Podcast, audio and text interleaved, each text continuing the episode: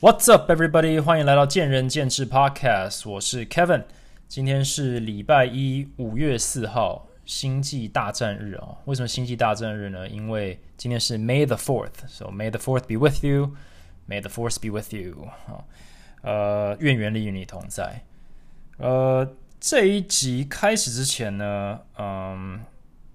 我想要稍微针对两个之前提讲过的小主题稍微回应一下，就是呃，有有人问我问，有人问我一下，想要厘清，就是他们对于第二十三集的创造时间这个概念，最后他二十三集尾端讲创造时间理财那一集，有稍微比较。呃，有些人问我，就是说，那还是不太理解，就是创造时间的概念到底是什么？那我稍微再简单解释一次，就是，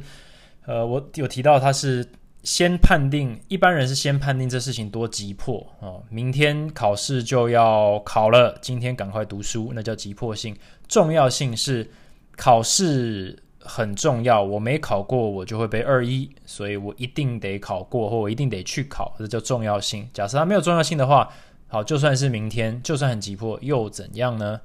啊，老师也不能拿你怎样。那第三个其实就是三 D 思维，也就是要能够创造时间的话，就是在未来你想要省时间的话，你今天的意义是什么？就这个考试的意义是什么？这个考试的意义它会影响你未来什么？它会让你的未来变好还是变不好？这跟重要性似乎有点相关，但它是比较长期的一个想法，所以呃，很多人就是败在这一点，或者这一点比较没有办法厘清，就是很重要我就做，很急迫我就做。那除此之外，我并不考虑说我今天到底在做什么。那从上班的角度来讲，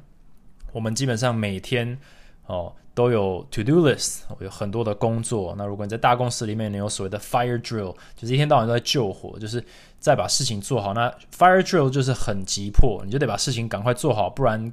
公司正常营运会受影响。那这些东西的重要性也很高，所以你就用这样子去排列，就是鸡毛蒜皮的事情就丢到明天，或者是呃晚上下班前再做。那意义是什么？就是你每天这样忙完了，日复一日的忙完以后，你会获得什么？那这就是呃，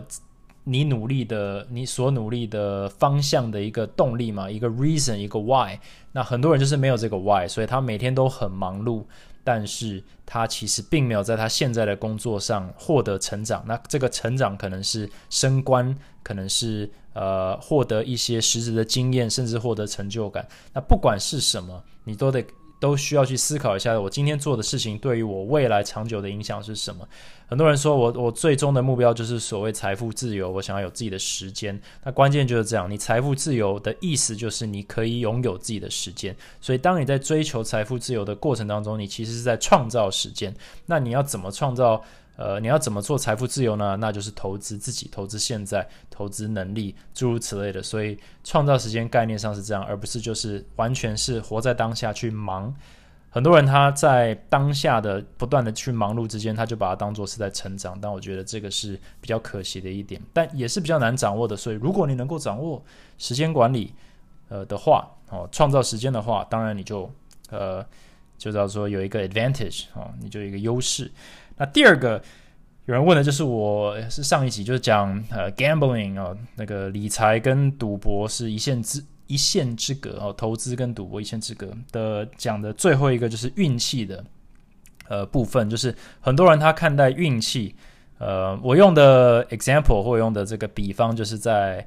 在骰子桌上，就骰子桌上我们最害怕的就是。啊，简单来讲就是七出现，但我就假设七迟早会出现，所以我的重点已经不是很在乎是不是这一把出现，而是它迟早会出现。我只要专注在它没出现的时候，我能够做什么，我就努力的发挥那一些呃那些其他数字能够带给我的价值，能够帮我赢得的钱。那这个概念如果用在真实生活或人身上，就是你真的没有办法去。抱怨，或者是去期待你的好运气或坏运气什么时候出现，你只能知道，或者你大概可以知道说它迟早会出现。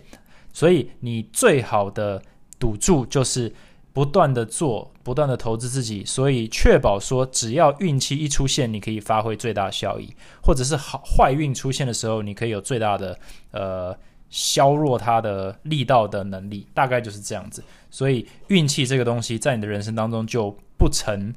气候，哎，不是，就不成那个，就不算是一个很重要的事情。好，就是你不需要去在乎它。那一旦你把这个概念呃置入你的你要说努力的 SOP 里面的话，你会发现会打开一个全新的世界，就是一半的借口都没了哦。学生不签约跟运气无关，肯定是你什么事情有做或没做哦。老板不买单你的 project、你的 proposal，绝对不是你今天运气不好，老板心情不好，而是你肯定还有什么可以做更好。那有一天你就不断的把事情做很好，就有一天你就会扩短扩运气很好，老板特别想听你讲话，然后你突然你就成为了公司大红人，那全部的人都会很称羡说哇，你运气真好，你的时机真好。但其实不是这样，是你每一天都是 ready，你每天都是呃完全准备好的，呃不断进步的，所以有你累积越久。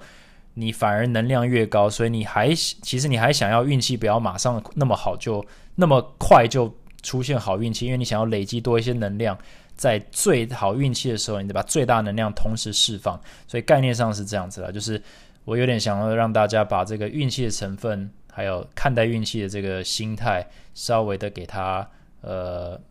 合理化一点。那大大概就是这样。如果还是不清楚的话，我要 message me 留言一下。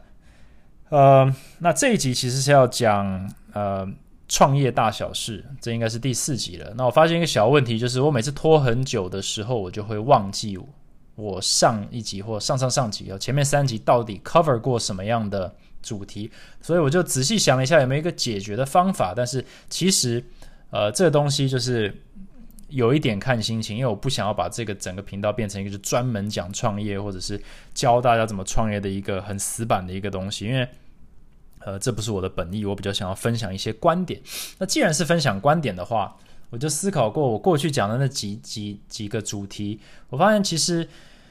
呃，创业没那么，它也不是线性的，它就是网状的。所以不管我是想要从时间轴来讲，还是要从钱来讲，从人来讲，从客户端、从教练端、老板端。呃，厂商端去讲，它基本上都是一个网状的，都是错综复杂，全部绑在一起，息息相关。所以不管我讲什么主题，都迟早会牵连到彼此。所以我就有一点释怀，说反正我就是选一个今天或最近在思考的一个点，然后从这个角度切入，带大家跑一遍我的思路。不管有没有重复到其他集数的内容，我相信大家都会有一些心得或获得。好，那今天我想要讲的就是从呃呃薪资结构吗？我看一下哦，对，好，我可以从薪资结构，从呃基本工资这个主题开始，然后最后可能应该会讲到一点定价策略啦、行销啦，甚至是讲到股东和员股东和员工哦，跟老板无关哦，股东和员工的一个蛮微妙的一个角力的的 relationship。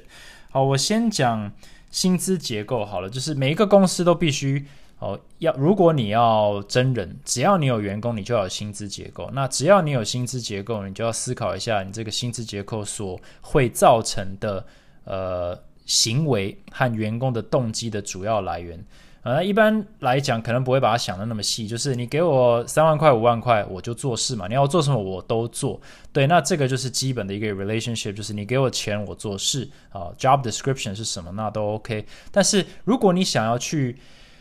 呃激发员工某些特定的行为的时候，你这时候你的薪资结构或你的薪资的逻辑，还有它的奖罚制度就会开始有一些改变。那在呃，举例来说，我上一我有一集应该是最近讲那个 Amazon 的薪资结构嘛，就是他们可能会把一些奖金是用股票的方式把它绑在分配在未来四年去慢慢慢慢兑现分给你，那这个就是一种。那你要思考说，那为什么要这样排？为什么不就先给你一笔钱，或者为什么不是四年后突然给你一笔钱，而是慢慢慢慢分给你，而且还是那个 back heavy 呢？其实它的目的就是想要经由这一个薪资结构去把你留久一点，哦，因为他认为，那肯定是因为公司认为人员流动或者是把人才留久一点对公司是好事，所以如果他这样想，他就会把他的薪资结构建立成这样子。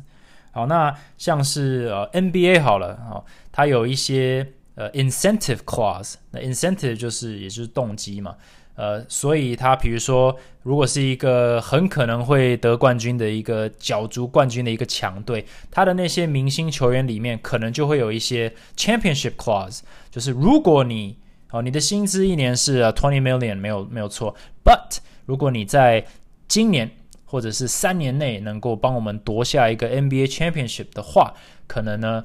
就是再给你啊 two million bonus，哦，就不是算在你的底薪上面的。啊，也有一些是 guaranteed money，在 NFL 里面有 guaranteed money，那还有 non guarantee，就是我虽然承诺你呃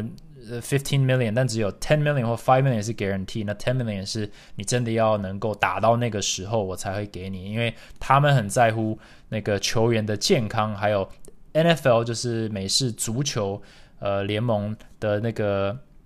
球员的理论上他们的球员的。球龄啊都比较短哦，大概都是五年内你就要退休或被淘汰了，因为他的身体碰撞太太大了。所以如果你就是 guarantee 太多钱哦，签你五年给你五十万，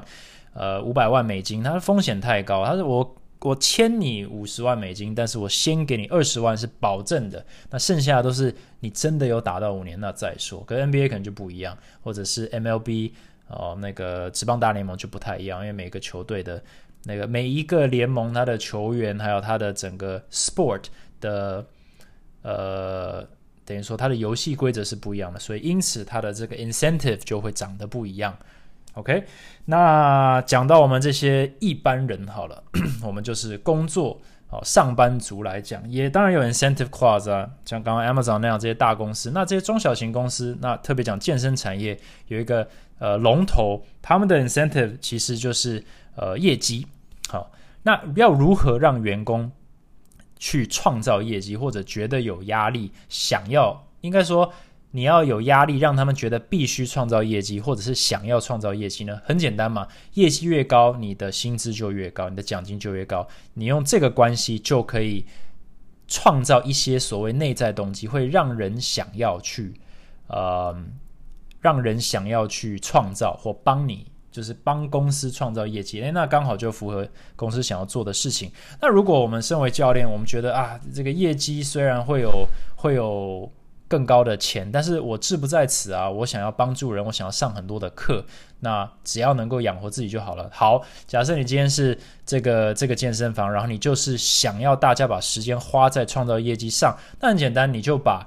呃，上课的价值下降哦，就是你上一堂课的钱，我不断的把它往下减，这样子你就算有极大的理念、呃理想或热情去帮别人上课，迟早你还是会被推回来说上课真的养不活自己，所以我还是做业绩好了。那这样子就又符合公司的那个要求或者是需求了。那这样其实就是薪资结构基本上就是一个可以去操作，说员工到底。该把时间花在哪里，或者该往哪个方向努力的一个最基本的方法。那当然还有很多其他的方式、文化啦，或者是同事之间，或者主管风格啦，还有公司气氛这些东西，可能都会有多少一些影响。但最直接的就是你的所谓的 salary structure。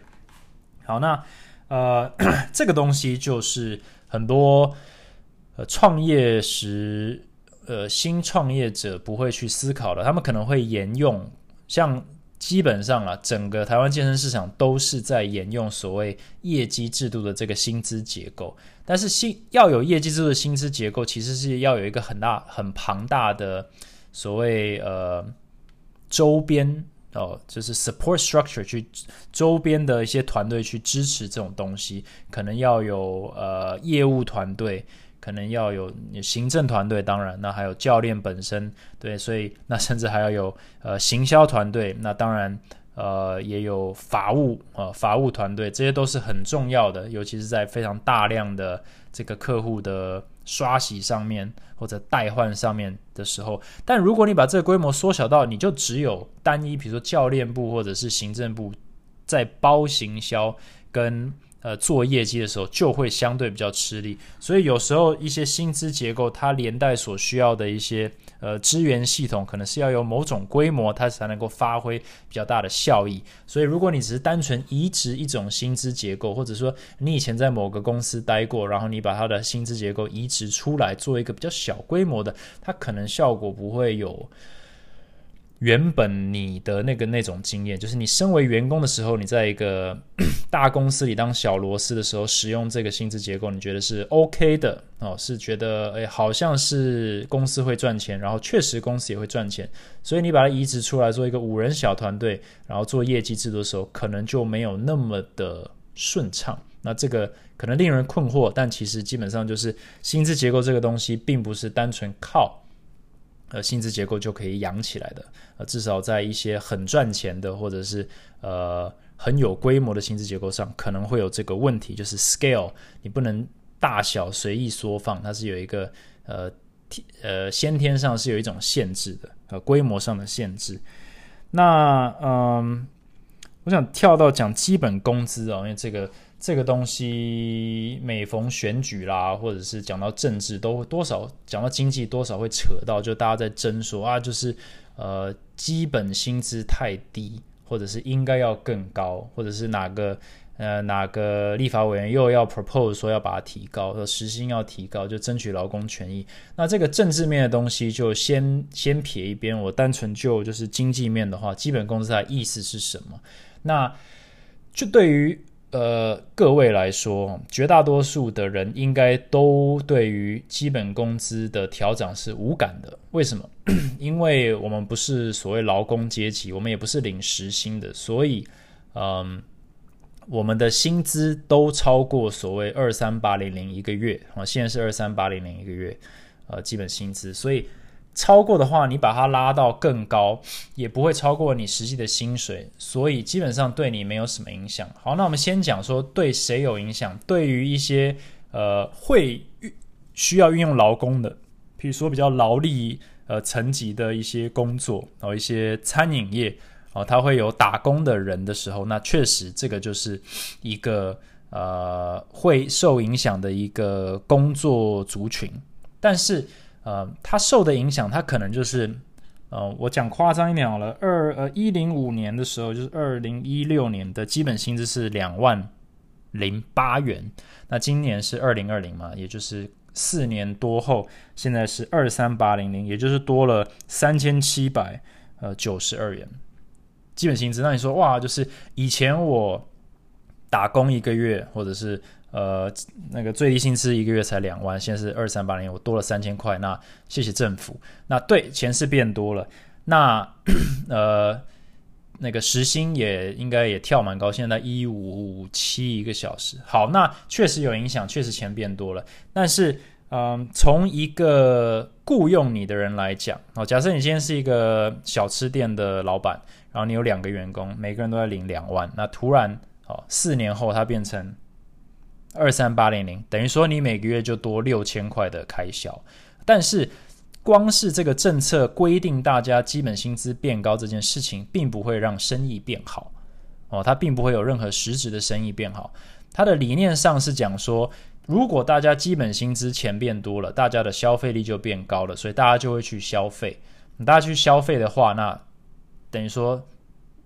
就是整个市场都会充斥着钱嘛，那充斥着钱，所有的。呃，服务业啦，产品啦，那个饮食，就是 everything 就会就会经济就会复苏。那这个是呃在纸上谈兵的话的一个理论。但是你仔细想想的话，今天你从二三八零零或者是两万二调到两万两千八，好，每一个人每个月多八百块。如果你是劳工阶级，是是靠真的是在吃基本薪资的话，你薪水如果多了五百块，一个月多五百块，六百块。或者你时薪多了十元，你真的会因此而改变你的消费行为吗？其实并不会。呃，如果真的会大幅改变的话，那你可能呃，你最大的问题应该不是你你钱赚的不够多，而是你那个金钱观念有问题。呃，所以实质上从每一个个体户的角度来讲，大家如果钱真的变多了，好，真的变多了，那也可能是把它存起来。对，而不是真的把它花掉。你都已经在领基本薪资了，你还去多花钱吗？不会，你先把它存起来。所以钱其实并没有真的在流动好了。所以今天你让所有的人的钱都变多一点点哦，变多一点点，很可能并不会让消费力真的增加，除非你是大幅的变动。呃，印钞票这样子，好，那如果没有大幅的变动，那就算有大幅的变动，这也不是直接的嘛，就是你的老板他的成本就是增加了，所以他现在就面临一个难题，就是政府规定我的基本成本要增加，但是我的收入或者我的产品、我的生意并没有变好啊，它并没有改变啊，跟昨天一样啊，但是昨天的薪水跟今天的薪水已经变了，走那个。元月一月一号起，就是就是我就是得付多一点钱，所以这时候他就面临一个两难，他要不就是涨价，我必须把我的产品，我的一碗炒饭从九十块变九十五块，去 cover 你的时薪多了五块这件事情，或者他就得想办法开除一个人，或者减少他的人力，可能五个员工变四个员工，然后那四个员工多上点班，基本上就是这样子，就是这个政策的直接影响，通常会发生这种事情，因为。呃，它是很现实的。如果你真的只有两个员工，你瞬间你的成本就增加，呃，每个月多一两千块、两三千块的话，对于呃这种小规模的，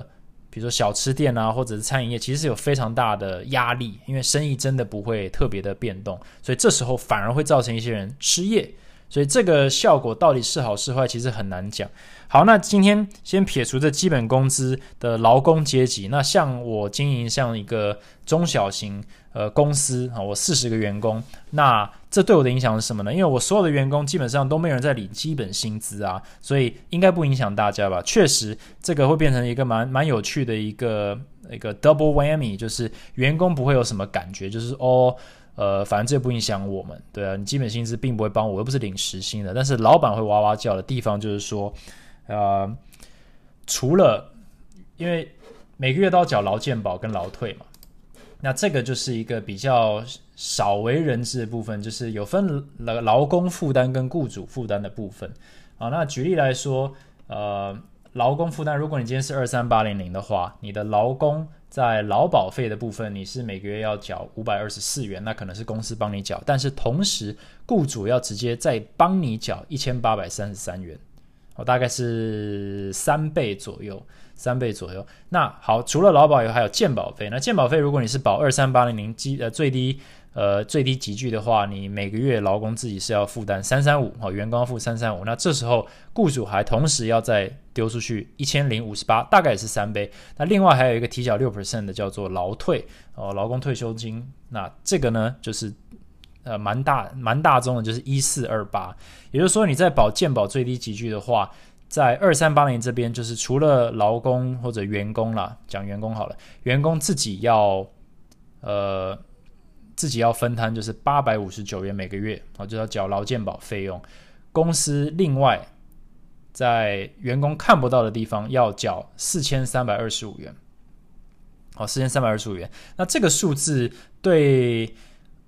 对对，身为员工或者是呃对身为员工的你来说，可能没有太大的感觉，就是哦，所以你的意思就是说，呃，我的薪水是呃二三八零零，然后其实公司是要付给我。二三八零零加四千三，好，对，概念上是这样，但是其实几乎没有老板会用这个去跟员工讲说，其实你的薪水是两万七哦，不是两万四哦，所以两万八哦，不会有人这样讲嘛？对，基本上这就是这就是一个一个共识，就是我们会帮你付劳健保、呃劳保、劳退、呃那劳健保、劳退这样子，所以。呃，并不是一个谈判的策略，只是说这个这个费用是有的。那为什么要特别提这个呢？是因为呃，四年前的时候，其实这个是二零零零八，就基本薪资二零零零八的时候，这三个东西公司小需要缴的才三千五百三十一元，那四年后就变成四千三百一十九元，它的差距感觉才一千多嘛，但其实差了二十二 percent，也就是说，呃，每一个员工的。基本薪资的那个劳健保费用，在过去四年涨了二十多 percent，也就是说，呃，二十多 percent 就是平白发生的，就是在没有任何经济成长或者是生意成长的指标之下，就是今天基本薪资有没有增加或减少，其实跟一间公司或者是任何产业公司，它并没有任何一个准则嘛。也就是说，它并没有保证说，哦，就是因为大家都呃那个生意都变好了，所以提升。它通常是比较像是说，政府说提升就必须提升哦，可能是为了选举，可能是真的是为了劳工权益，呃，诸如此类的。所以呃，通常就是一个额外的负担。所以等于说，呃，过去四年内有在有在经营。任何公司的老板，他过去四年在劳工的部分，呃，你说员工的这个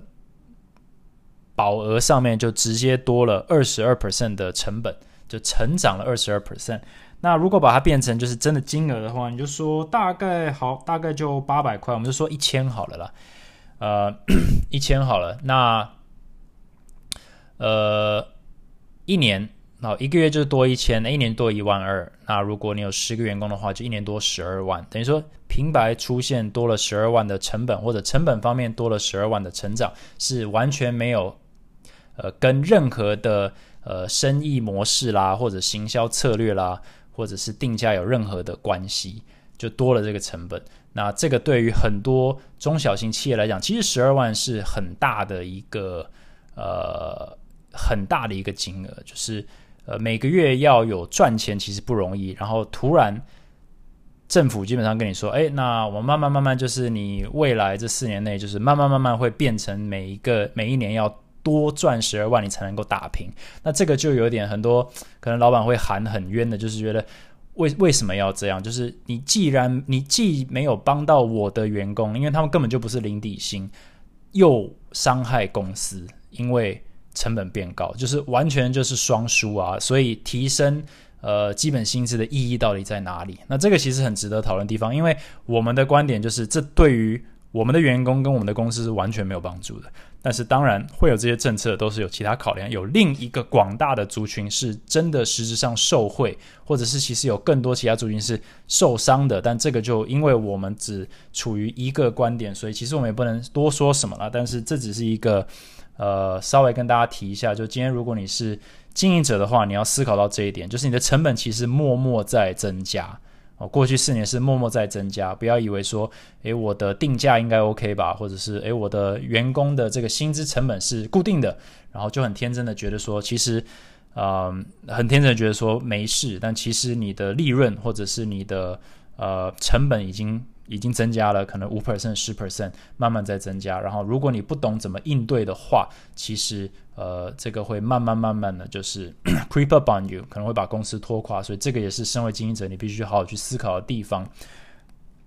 嗯，那如果你是员工的话，那也可以就是，如果你知道这一点的话，你也可以比较是清楚的了解说，诶，那今天呃，所谓靠行，尤其是教练靠行。教练很多喜欢当自由教练嘛，就是诶靠行的有有成本没错，不管是自由方面或者是规范方面，甚至是时间运用方面。但是之所以有这些，可能就是因为有其他的好处。那这些好处是多少或实质的价值是什么？我要这个只能个人去评评断这样子，或者是个人的价值观去考量，说什么东西对你来讲是重要的。所以这大概就基本工资我要讲的地方了。所以也很常会讲到调薪，就是嗯。公司的产品涨价了，那员工怎么没调薪？那我就是回到一点，就是呃，刚刚那一点，就是涨价这东西，其实有时候只是因应大环境的策略，就是所有的东西，基本薪资还有成本都在涨，那当然得涨，这是不得已的。所以有时候如果你呃把基本薪资拉太高了，假设我们今天说基本薪资就是五万块，绝对通货膨胀，也就是说，呃，所有的东西都是涨价涨到超级贵。因为公司不可能负荷那么高的基本薪资，所以他只好把产品拉高，所以呢，一盒蛋就变成两百块或者五百块，就变成这样。所以基本薪资这个东西也不能乱调，所以调薪，我觉得大部分的公司啊，尤其是像我们这种中小型企业，呃，就是个体创业户的话，很少人不会把，呃，很少人是调薪是为了要赚更多钱。哦，因为这个其实我在其他集数也讲过，就是调薪这个东西跟客户的这个价格弹性有关系。你基本上，呃，sorry，调价就涨价，跟那个价格弹性有关系。你今天真的涨价涨太多或涨一点点的时候，你的客户其实是会反弹的。你的客户可能是不能接受的，就算能接受，一定也会流失一部分。所以，当你在增加你的单堂利润或者是单产品利润的时候，你也在减少你的呃贩售的数量。所以这是一个取舍。所以到头来可能是呃受伤的。只是说涨价这个东西是必须做的，因为它必须要能够跟上所谓成本的成长，所以这也是一个两难。那身为一个经营者，就是必须要抓准那个两难，你要如何去抵抗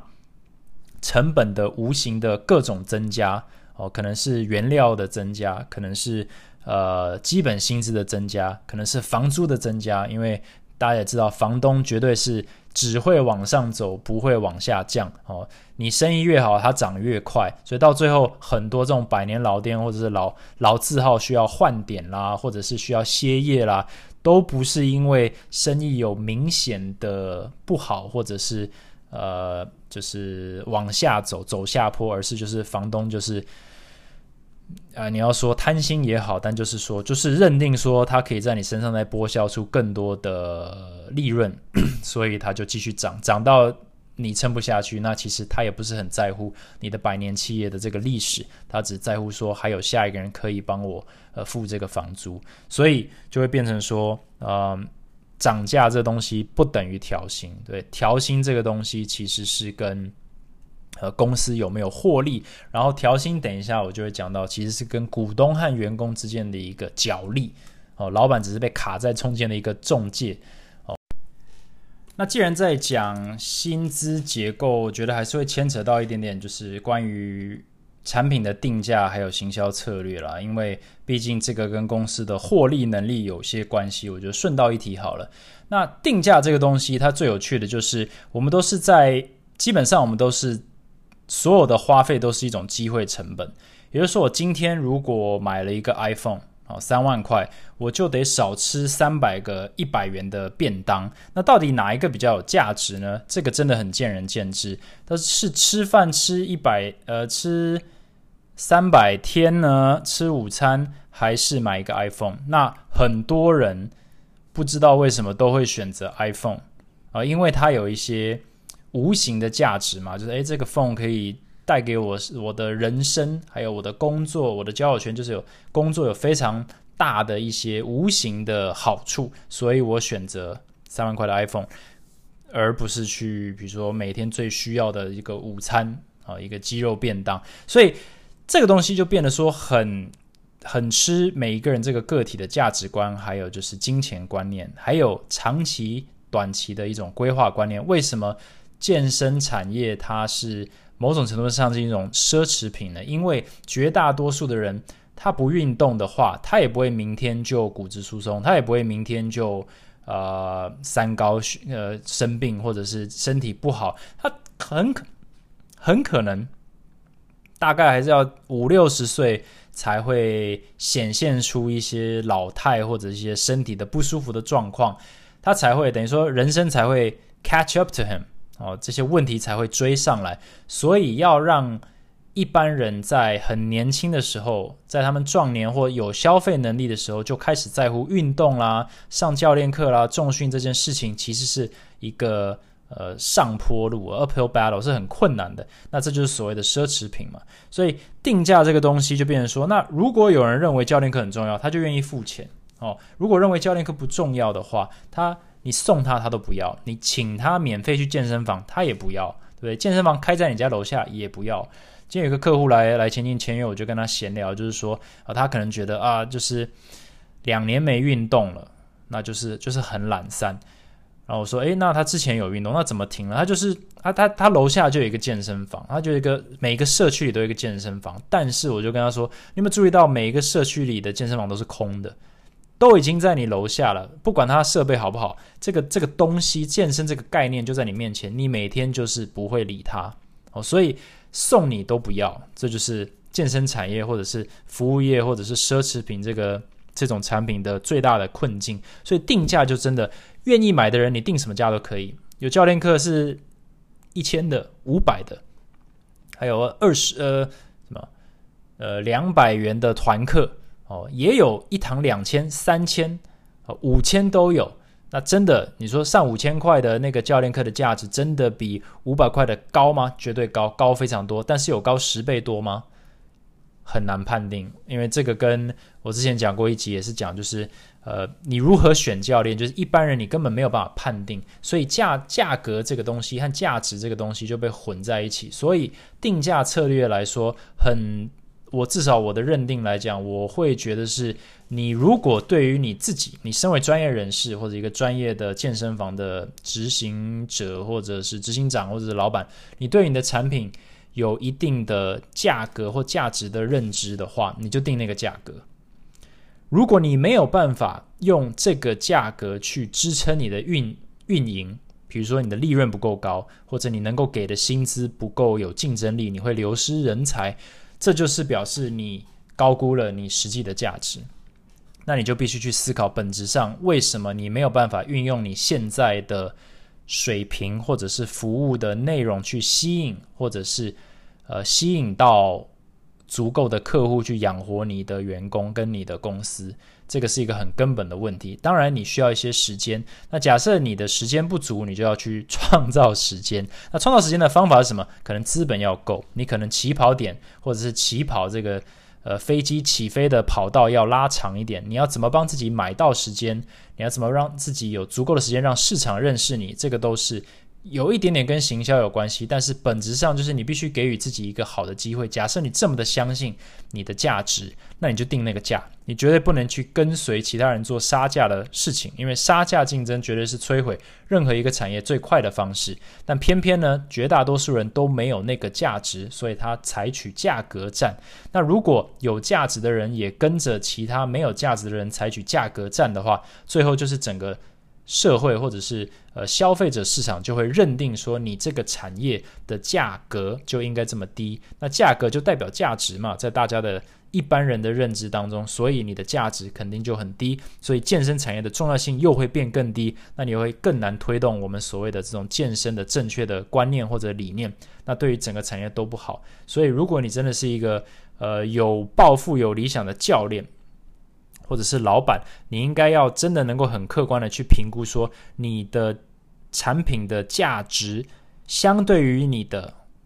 竞争者跟市场上现有的东西或现有的产品跟呃团队到底落在哪里？这个跟你的自信跟你的自傲没有任何关系。你因为你不能随便乱定价，因为市场其实就直接把你淘汰掉，员工直接把你淘汰掉。但如果你能够客观的看待这件事情的话，你下一步就是要坚持你的。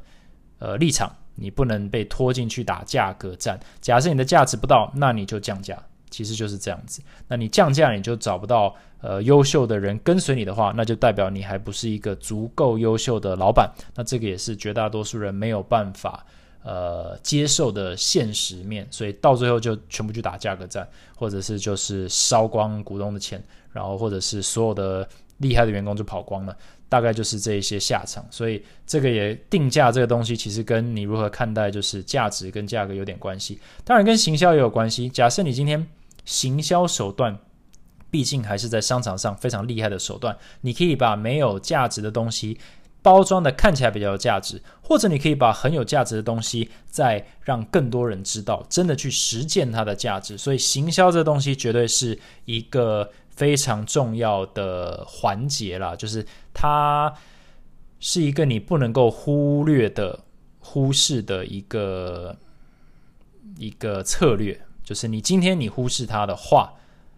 呃，其他人也可以用这个去完全抹灭掉，或者是掩盖掉你的价值上的优势。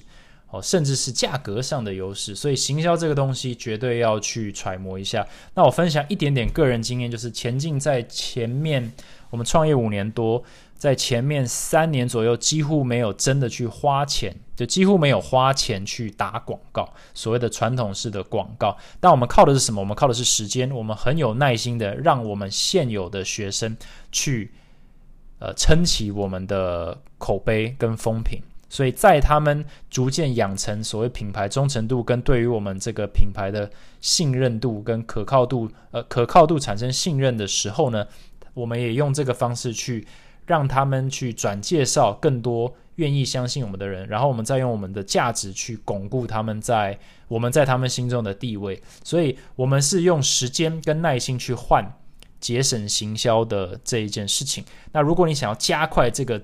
周转的速度，那个翻桌率的话，那当然你必须投资一些钱去做所谓的行销。但我们单纯是选择先。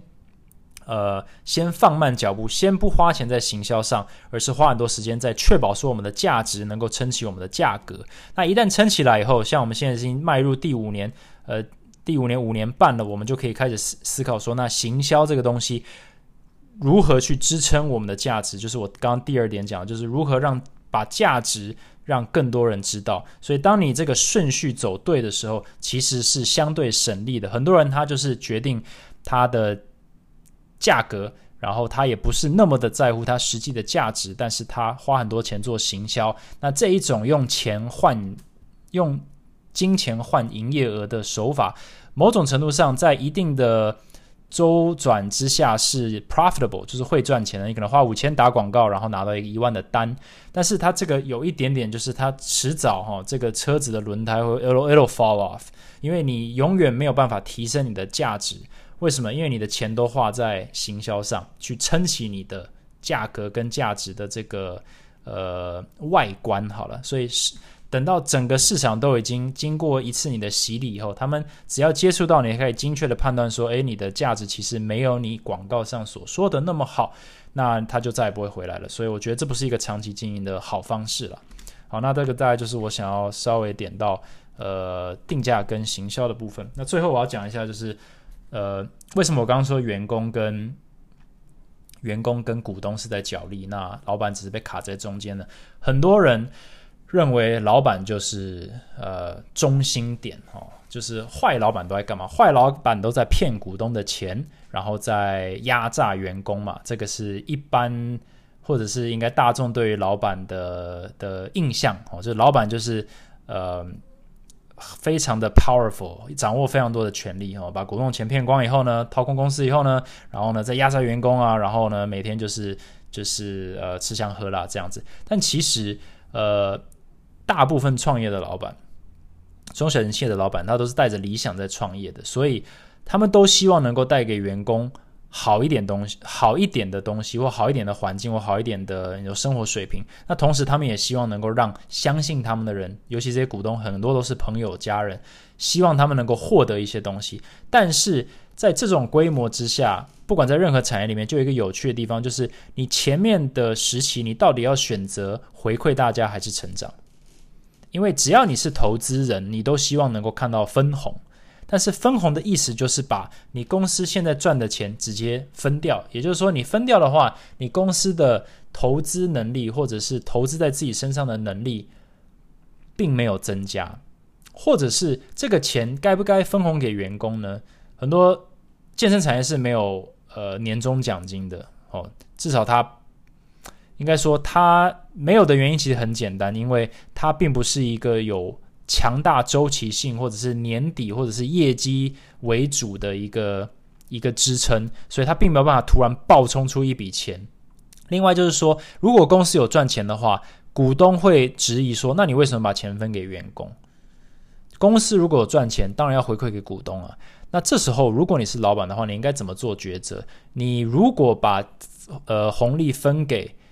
股东的话，员工会觉得为什么我们没有任何的额外奖金？那如果你把额外奖金给员工的话，股东会认为说，为什么你会给他们？他们不是已经有薪水了吗？所以其实这个是一个非常两难的事情，基本上都是两边都不开心，而且这个前提还是公司有赚钱哦。百分之九十九的公司都会倒闭，为什么？因为不赚钱。所以这就是一个算是一个叫 first world problem，就是成功的人或成功的公司才会遇到的困境，所以好像也不能够。呃，抱怨太多，但总而言之，这是一个角力，因为你就是在拿现在换未来。如果你现在把钱分出去给股东，那你要拿什么钱去投资在员工身上？你要怎么让他们想要留在这间公司，想要让他们为这间公司打拼，让他们一起成长，让这间公司未来有更好的发展呢？但是如果你都把钱全部不断的灌回公司上，那股东。就是基基本上就直接电报你这个老板。那为什么 Amazon 可以做到这种事？Amazon 在前二十年都没有赚钱，不断的赚钱，不断的把钱砸回去，所以每年的财报都是赔钱，一直赔，一直烧投资人的钱。但是很不幸的，我们不是每一个人都不是 Jeff Bezos，他没有办法一个人扛下所有的呃股东的愤怒跟不解，而且还可以他有一个个人魅力去吸引大家去，不但相信他的理念跟他的梦。还可以相信二十年，所以这个是非常不简单的。但对于我们这些一般的呃正常老板来说，这个是一个非常大的课题，也是一个蛮有趣的一个角色。因为一般人都会认为说是老板在操纵，比如说呃员工跟股东，但其实老板是在股东的需求跟员工的需求之间去想办法找到一个平衡，去让员工愿意待在公司继续一起努力，去创造一个未来更有价值的公司，让股东更开心。但是同时又要让股东理解到说，呃，我们也不是完全忘记，就是你们是帮我们开头的那群人，我们也希望能够给你们一些回馈。但是，呃，股呃，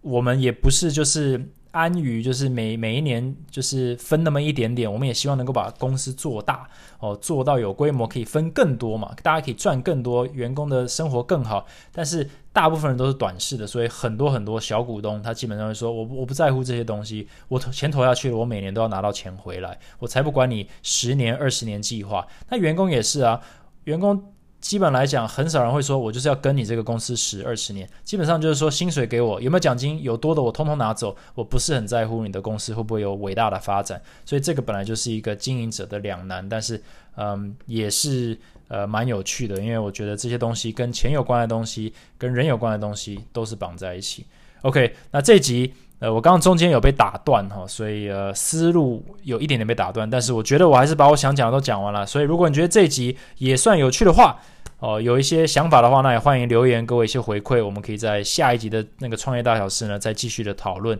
那不然的话，这一集就讲到这里。那祝大家有一个愉快的。一整周，今天是礼拜一嘛，一整周。然后呢，这天气越来越热了哦，希望这个对于疫情呢会有一些帮助，然后也那个赶快回稳，让大家的这个讲到这个生意嘛，就是希望生意可以变好。然后呢，那个大家也开始运动，那健身产业再赶快脱离苦海哈。好，那也祝各行各业都都有一样的这个好运气。All right，那如果你觉得这集还不错的话，那欢迎到 Apple Podcast 帮我留个言，然后到 Talk with Kevin IG 去追踪我。然后可以留言去分享一下，或者是给我一下你的回馈跟想法。那这集就讲到这里，我们下一集再见。Thanks for listening，拜拜。